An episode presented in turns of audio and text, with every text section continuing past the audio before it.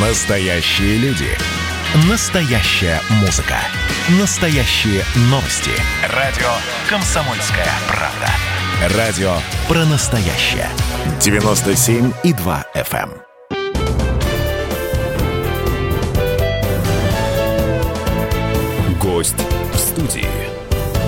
Добрый день, дорогие слушатели радио «Комсомольская правда». Э, Меня зовут Евгений Проскуряков, и сегодня мы с вами постараемся найти ответ на вопрос, как нам обустроить Россию. Но не всю Россию, а провинциальную часть, потому что крупные города у нас с вами и так, как правило, неплохо обустроены.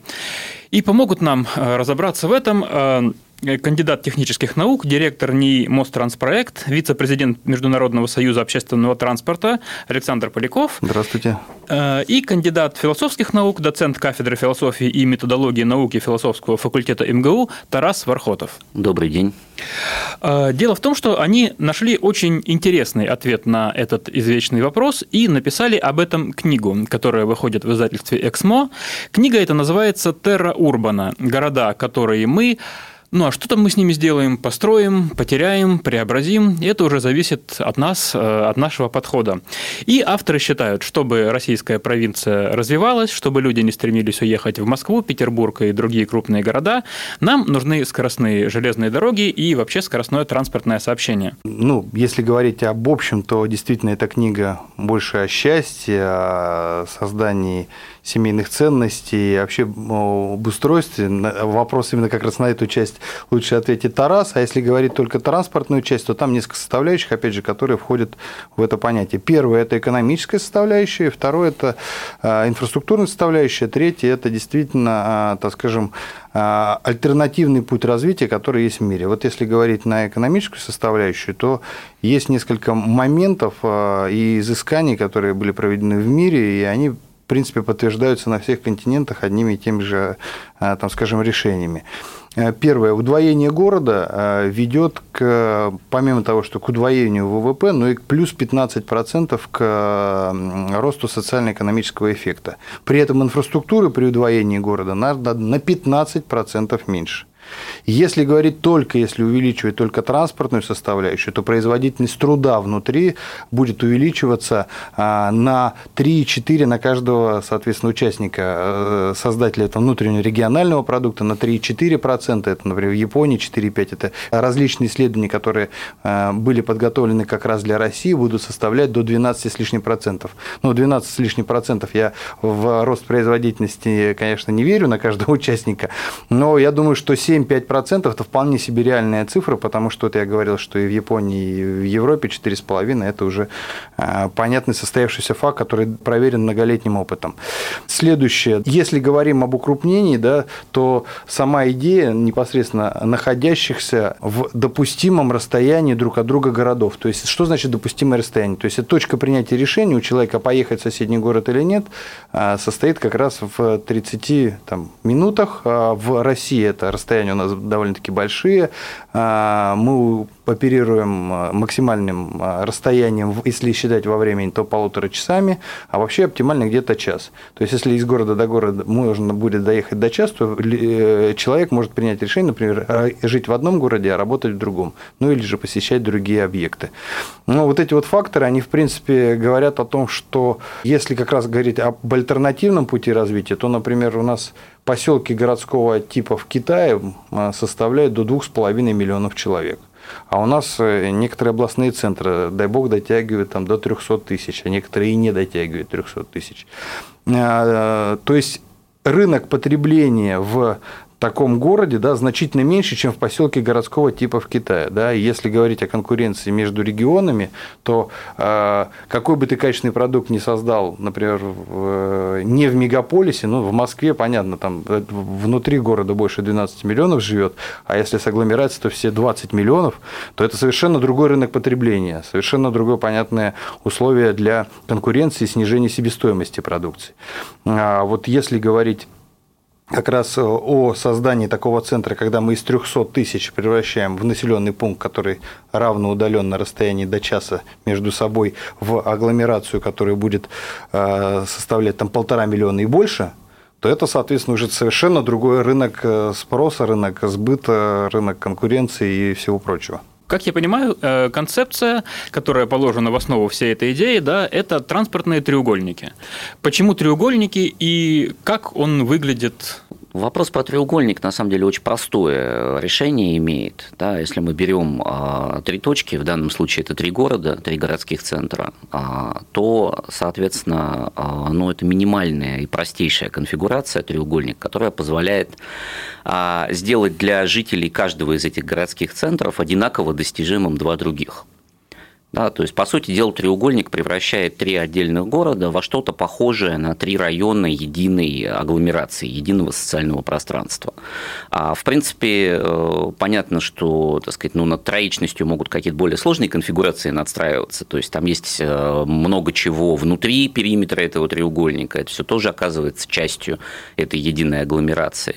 Но опорная структура – три городских центра и связи между ними. И, соответственно, мы получаем, с одной стороны, возможность быстро, там, да, до часа времени. Ну, мы в России терпеливые, действительно, вот Александр Сергеевич говорил. Э, на самом деле исследования, на которые мы тут опирались, это ну, такие европейские исследования, которые исходят из того, что 20-30 минут оптимальное расстояние.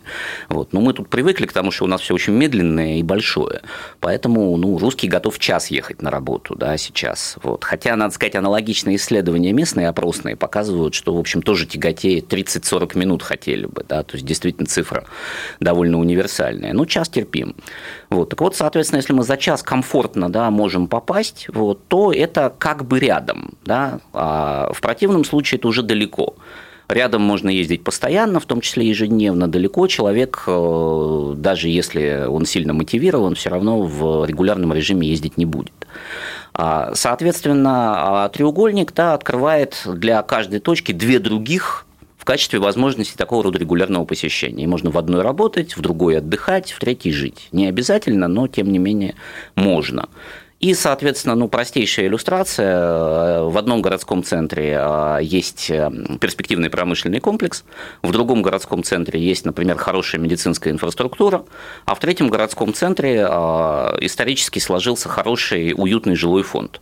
И вот человек проживает в этом уютном жилом фонде, но у него проблемы с доступом к социальной инфраструктуре, потому что город, например, депрессивный, в нем нет хороших больниц, да, и в нем нет мест работы. Соответственно, как только появляется возможность удобно и быстро, да, там, до часу времени попадать в два других города, то в одном из них он пользуется э, медобслуживанием, например, а в другом, например, работает. При этом ему не нужно уезжать, и он, а, по сути, превращает э, слабости своего города в преимущество, если угодно. Да, в нем хорошо жить в этом городе, но раньше было негде работать и негде лечиться. Теперь в нем осталось хорошо жить и появилось где работать, где лечиться, хотя вроде бы мы ничего не перестраивали, да, просто перекинули а, эффективное транспортное сообщение. Угу. То есть э, основное это соединить э, три города да, в такой треугольник, чтобы можно было быстро добраться из точки А в точку Б.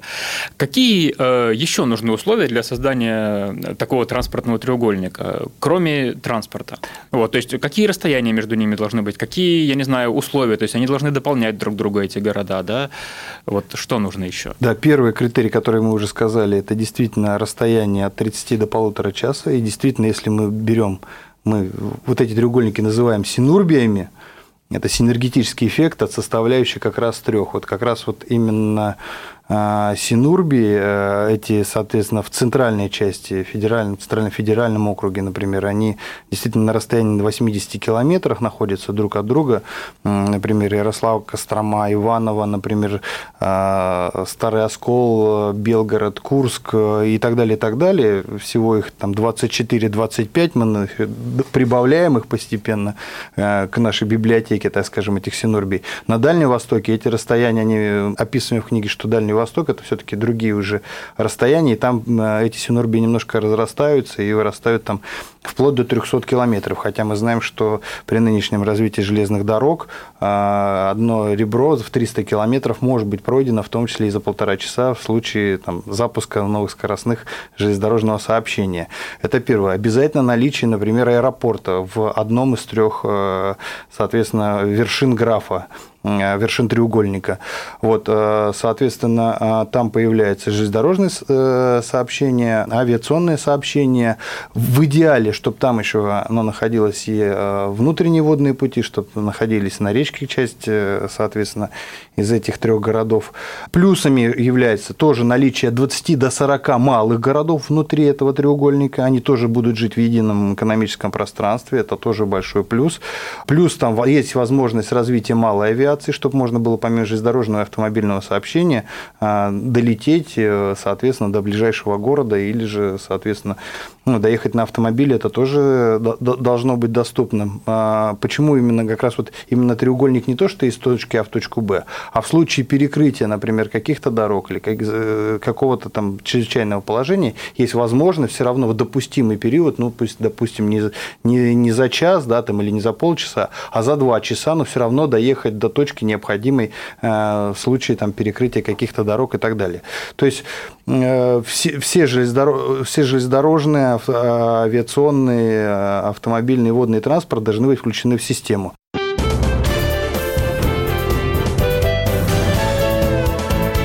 Гость в студии. И снова здравствуйте, дорогие слушатели радио «Комсомольская правда». С вами я, Евгений Проскуряков, и наши гости. Кандидат технических наук, президент Международного союза общественного транспорта Александр Поляков и кандидат философских наук, доцент кафедры философии и методологии науки философского факультета МГУ Тарас Вархотов. И мы говорим о том, как нам обустроить российскую провинцию. Если смотреть с точки зрения социальной инфраструктуры, то у нас очень близки примеры, когда часто, например, вот есть пример, да, и большая корпорация Ростех действительно строит э, новые перинатальные центры но в части э, регионов, в части городов просто не хватает специалистов на то, чтобы именно обслуживать их. То есть есть дорогая новая техника, а специалистов не хватает. А если вы из соседнего города можете заехать за час, и вам предложат э, достойные условия труда и так далее, то вы спокойно доезжаете до туда. Мы не, не говорим об отмене там, каких-то скорой медицинской помощи, акушерских каких-то команд, которые действительно выручают в случае экстренных случаев. Но в случае плановой поездки вы можете абсолютно за час доехать до соседнего города и в новейшем центре обслужиться. Ну, это уже касается и создания, например, кампусов, да, то есть когда а, молодые люди живут не а, в маленьком общежитии при маленьком университете, а живут в, единстве, в центре, например, этой Синурби, в новом, а, соответственно, центре, когда можно доехать до любого из трех городов, где сейчас проходят самые интересные лекции и дают самые интересные знания. То есть такая возникает конкуренция и возникает, соответственно, условно говоря, другая жизнь города, более быстрее, более насыщена событиями. Вот я, если можно, два нюанса хотел подчеркнуть специально да, по поводу условий. А первое – это по возможности а, специализация городов на тех или иных видах деятельности. Да. То есть, грубо говоря, если они примерно одинаково устроены, вот, то эффект э, будет не столь выразительным. Да. А вот если, как я сказал, где-то, так сказать, э, центр социальной инфраструктуры, где-то центр э, рабочих мест, где-то центр, например, качества жизни, да, ну, в смысле э, жилого фонда в первую очередь, вот, то получается, что вот из этой специализации рождается очень хорошая синергия, когда мы их соединяем. А, и второй момент – это совместные инвестиции в социальную инфраструктуру. Люди удерживаются и привлекаются прежде всего возможностями, которые они могут получить. В этом смысле, конечно, ну, а, все городские элементы, которые входят в Синорбию, должны координировать свои усилия по развитию, вот, собственно, мощности социального обеспечения на уровне Синорбии в целом. Угу. А, вот давайте тогда, если можно, конкретизируем. Да? Я знаю, что я читал вашу книгу. 72 а, города вы насчитали в России, которые можно объединить, соответственно, в 24 таких треугольника. Э, и чтобы в них было удобно жить, быстро добираться на работу или на отдых из одного города в другой. Назовите несколько примеров, пожалуйста. Вот пару вы назвали, да, и вот еще несколько. И э, чем они могут друг друга и, и, и, развить, сейчас... дополнить, помочь. На, на память, чтобы э, конкретно знать, например, ну, э, Хабаровск, Комсомольск на, на, на Амуре, Биробиджан, вот это самое у нас дальневосточное, да, Синурбия, а, я здесь могу прочитать с количеством жителей, там, ну, условно посчитанных до человека. Новосибирск, Томск, Кемерово, 2 миллиона 900 тысяч 608 человек – Воронеж, Липецк, Тамбов 2 миллиона 55 тысяч 629 человек. Ну, я сейчас не буду про людей, да, там остановимся на тысячах. Уфа, Магнитогорск, Стерлитамак миллион 910. То есть это 2 миллиона, это уже совершенно, говорю, другое качество жизни и другая, соответственно, конкуренция. Ижевск, набережные Челны, Нефтех, Нефтекамск миллион 710, Э, Брянск, Орел, э, Железногорск 871. У нас действительно в некоторые синурби, особенно чем дальше мы уходим на север, да, некоторые э, синурби у нас появляются чуть меньше 1 миллиона человек, но это не те города, в которых сейчас там живут по 200 тысяч. Ну да, но все 700, лучше, чем да, Орел один чем, с его 300 тысячами. Да, и, соответственно, Оренбург, Орск, Салават, миллион 117, Курган, Шадринск, Тюмень, миллион 196. Самая маленькая это Мурманск, Полярный, Североморск 400 тысяч. Ну, сейчас это вообще малые города, это они становятся уже 400 тысяч, это Среднем, уже все-таки да. есть потребление даже в том числе для хорошего, там медицинский центр необходимо создавать, а, вуз э, и так далее и тому подобное. Ну, вот э, э, примеров таких действительно очень много. Вообще создание Синурби позволяет нам увеличить количество миллионников с 15 до 25. То есть часть миллионников действительно войдут внутрь Синурби, они становятся, вот как я вам вначале называл, да, там крупные по 3 миллиона уже Воронеж, человек. Новосибирск, да. Да, вместо миллиона становится уже 3 миллиона. Это уже совершенно, это уже город, уже, который по своей конкуренции, по своему внутреннему региональному продукту, да, там мы не говорим сейчас об объединении административном, мы говорим об экономическом. Угу, вот внутренний конечно. региональный продукт на эти три города уже может конкурировать уже в том числе с Санкт-Петербургом, потому что в нем там 5 миллионов. Когда идет конкуренция между городами, в которых Костроме 200 270 тысяч человек, давайте сравним с Москвой, в которой да, там в агломерации 20 миллионов человек, то это несопоставимая цифра, несопоставимая конкуренция. Понятно. Да, и э, то есть получается, оптимальное, как я понимаю, выглядит это так. Э, три города на расстоянии ну, где-то до 200 километров, ну, если в идеале, понятно, что идеальных э, ситуаций не бывает, но тем не менее, и миллион или больше людей, да, но если там нету на таком расстоянии города, но объединим в более мелкую. А, и экономически они будут друг другу помогать. Хорошо. А, и при этом еще они будут развиваться не только экономически, но и поможет, как вы пишете в книге, да, нам решить демографическую проблему. Как именно, Тарас Александрович, вы этого вопроса, я знаю, касались? Я бы хотел э, еще раз быстренько вернуться вот к этой проблеме развития социальной инфраструктуры, потому что это непосредственно про это. Да. Демография – вещь загадочная. Да. Демографы там, ну, 150 лет как минимум спорят о том, что, собственно, управляет вот этими самыми странными наблюдаемыми эффектами того, что мы там, медленнее или быстрее э, репродуцируемся. Да, там, поначалу казалось, что, так, грубо говоря, создая людям хорошие экономические условия, они будут э, активнее размножаться. А, ну, в действительности то, что мы наблюдаем, оно скорее говорит об обратной зависимости. То есть наиболее благополучные страны в этом смысле э, как раз терпят бедствия и в основном восполняют население за счет миграции. Да, это Европы касается, это уже и России касается. А у нас э, по этому поводу возник ряд соображений, они носят такой гипотетический характер, то есть это надо проверять, безусловно. А, но, тем не менее, мы обратили внимание на то, что, э, по сути, все города современного типа, э, в которые стекается большая часть населения, э, это ну, города мегаполисного толка, да, то есть это вертикальные города, в которых преобладают высотные здания из дороговизны земли, да, и в которых, соответственно, жилье отличается очень высокой стоимостью и очень низкой гибкостью. Да, то есть квартиру практически невозможно переделать. А, ресурс изменения этого жилья, он ну, стремится к нулю. А, Соответственно, а, получается, что семья, поселившаяся в квартиру, если она собирается расти, то есть если принимается решение о том, чтобы, например, завести ребенка, должна каким-то образом решать архисложную в большом городе задачу покупки нового жилья. Это очень дорого, это хлопотно. В общем, тут возникает очень сильный ограничивающий фактор для того, чтобы ну, отсрочить как минимум решение о том, чтобы завести ребенка. Но уж если завели одного, то второго точно будут долго думать, прежде чем заводить в такой ситуации. А Э, в этом смысле, если мы а, посмотрим на более архаичные, более старые да, формы социальной жизни, связанные с частным домом, а, то мы видим, что такого рода ограничения исчезает. Частный дом очень легко переконфигурируется. Это фактически резиновое пространство, его можно достраивать, перепланировать, всегда можно из чердака сделать еще одну комнату, да, что-то где-то разгородить, что-то где-то, так сказать, там немножко пере, переконфигурировать, и вот и появилось свободное пространство. Получается, что люди, живущие в частных домах, вообще говоря, а, имеют существенно меньше ограничений для репродукции. Подчеркиваю, это не позитивный стимул, да, это не значит, что если мы всем выдадим по частному дому, немедленно все начнут размножаться. Вот. Но есть основания ожидать, что в этой ситуации при прочих равных люди более охотно будут принимать такого рода решения. Синурбия, понятное дело, поскольку она раскидана на очень большой площади, а, позволяет существенно снизить стоимость жилья.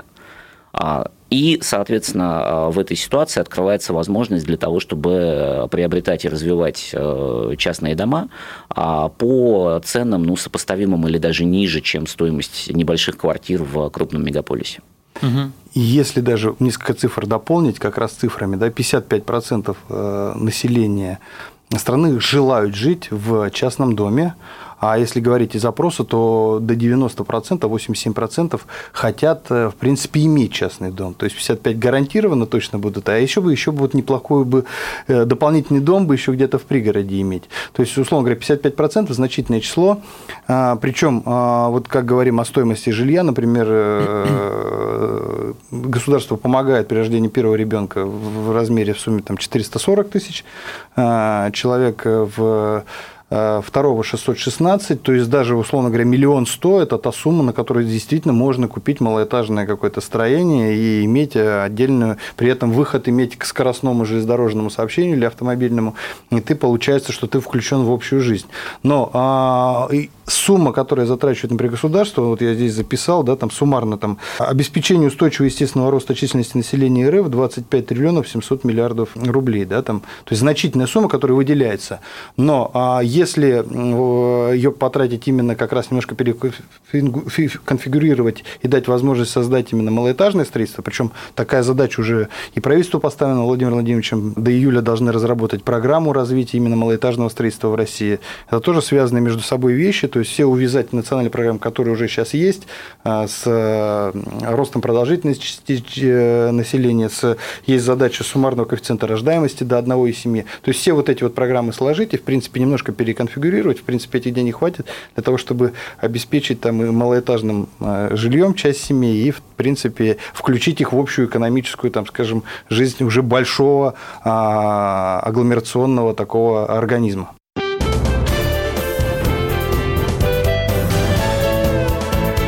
Гость в студии. И снова здравствуйте, дорогие слушатели радио «Комсомольская правда». С вами в студии я, Евгений Проскуряков и наши гости. Александр Поляков и Тарас Вархотов, авторы книги «Терра Урбана». Мы говорим о том, как нам обустроить российскую провинцию.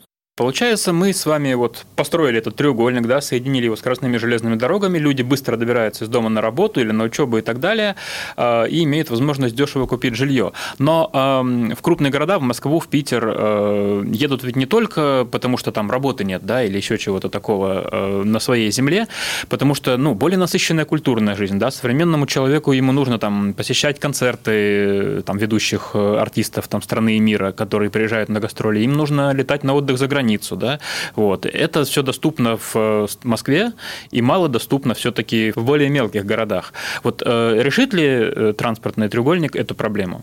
Хотя бы частично. Ну, вот тут как раз опять возвращаемся к теме развития социальной инфраструктуры. То есть тут в точности про это речь. Да? А вот эта самая культурная жизнь, она питается количеством людей, которые в нее включены. Это, если угодно, замкнутый цикл.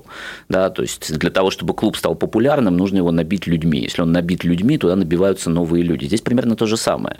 То есть даже если гипотетически представить себе, что мы действительно унесли большой театр в Урюпинск, да, выделили необходимые деньги, оттуда все равно уедут артисты, потому что артистам нужен зритель.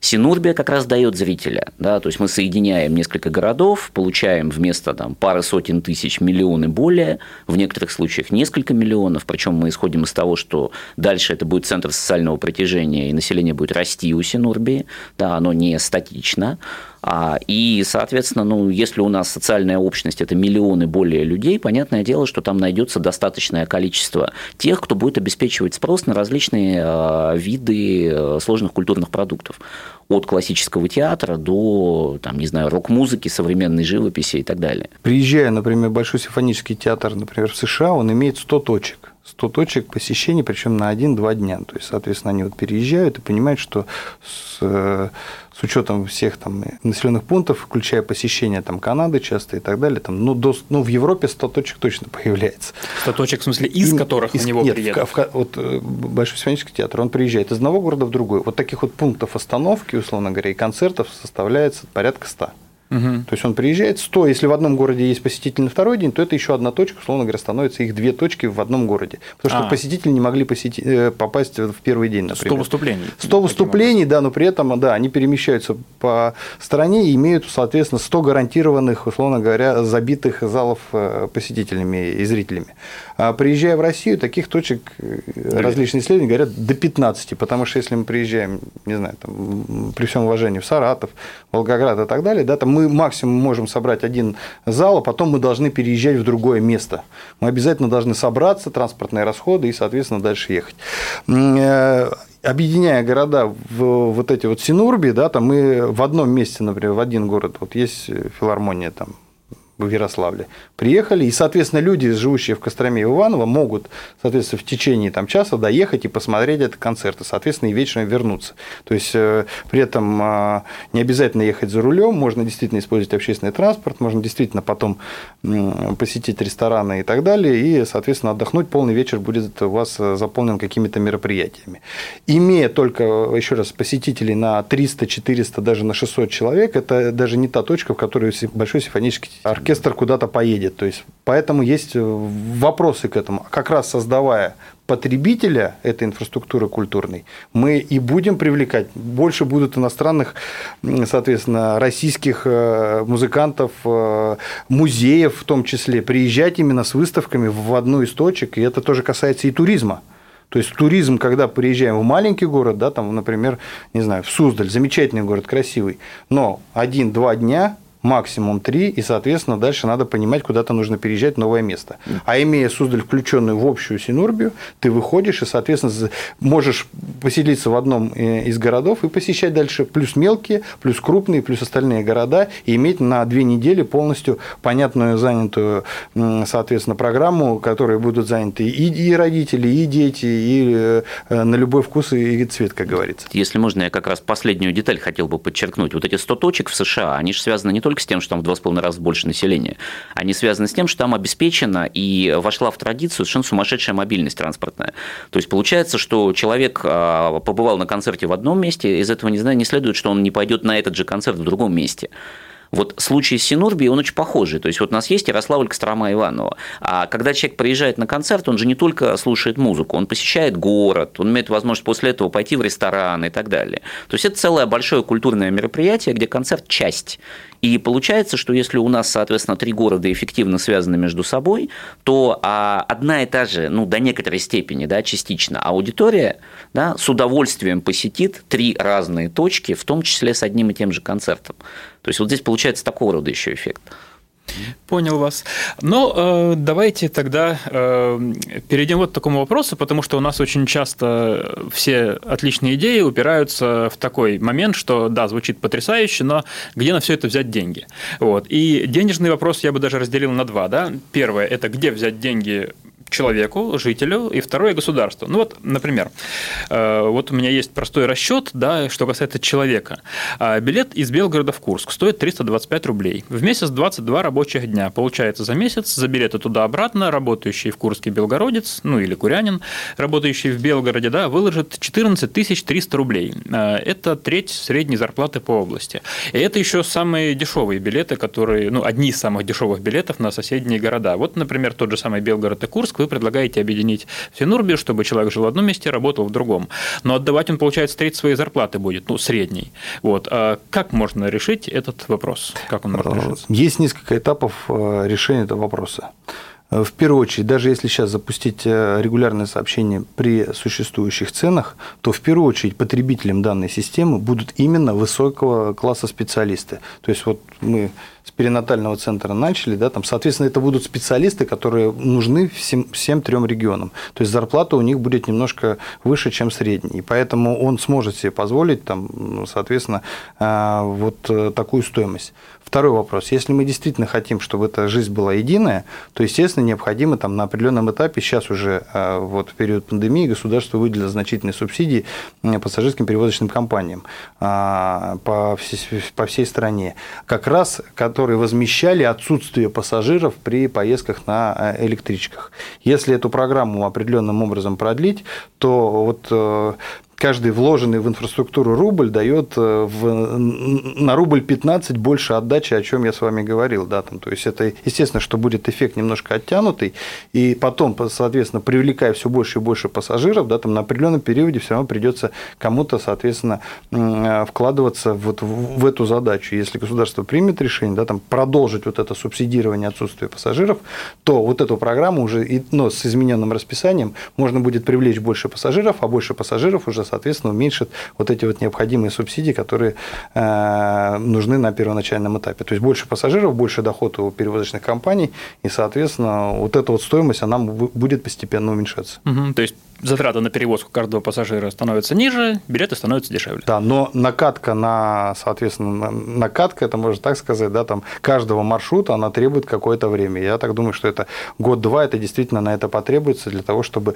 накатать постоянных пассажиров, которые действительно смогут уже понимать, что через каждые, там, допустим, полчаса, через каждые 20 минут здесь будет электричка, и я смогу уехать в соседний город. Даже если я опоздал на эту, то я максимум могу задержаться на 20 минут и оказаться в нужном месте уже совершенно в другом месте угу. городе.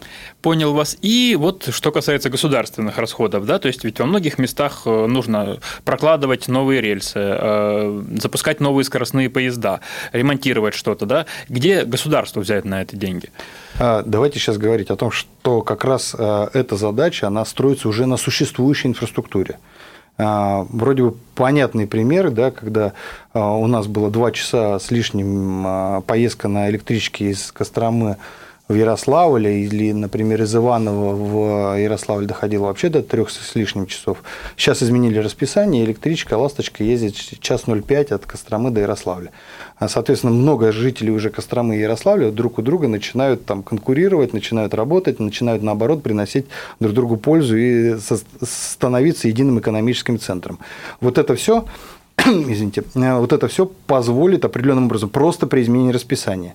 Если же в Нерехте, да, там в центре точки, которая находится внутри треугольника Ярославля Кострома Иванова, достроить одну платформу, то уже это позволит изменить расписание. Есть определенные предварительные расчеты, которые позволят уже сократить тоже в пределах там, часа-полутора доехать от Иванова до Ярославля. То есть мы не говорим о создании новой инфраструктуры, потому что ее поддержание потом тоже требует денег. Мы говорим о реновации существующей инфраструктуры. А реновация подключается ремонт действительно некоторых железнодорожных путей будет. Но а ремонт путей, он, например, э, в отличие от нового строительства, требует значительно больше человеческих ресурсов, потому что в поле не так автоматизировано. В новом поле да, там можно автоматизировать прокладку э, железной дороги, и все будет автоматизировано, людей будет меньше. При реновации, условно говоря, железнодорожной инфраструктуры потребуется большее количество людей. А раз большее количество людей, значит, больше рабочие места, значит, больше налоги, и, соответственно, э, отдача, опять же, вложение в инфраструктуру дает как минимум на плюс 15% большую отдачу, но она имеет с собой определенный действительно эффект а, отложенный. У нас в гостях были авторы книги «Терра Урбан» Александр Поляков и Тарас Вархотов. Если вы хотите что-то добавить, да, Пожалуйста. у нас э, с Тарасом есть замечательное, там, скажем, новое событие в жизни нашей книги. У нас на Литресе вышла электронная версия книги, и ждем всех. Читайте, давайте комментарии, обязательно оставляйте отзывы. Будем э, вас слушать и будем дальше работать совместно над э, вашими предложениями. Спасибо вам большое. Были рады с вами увидеться, услышаться. Всего доброго.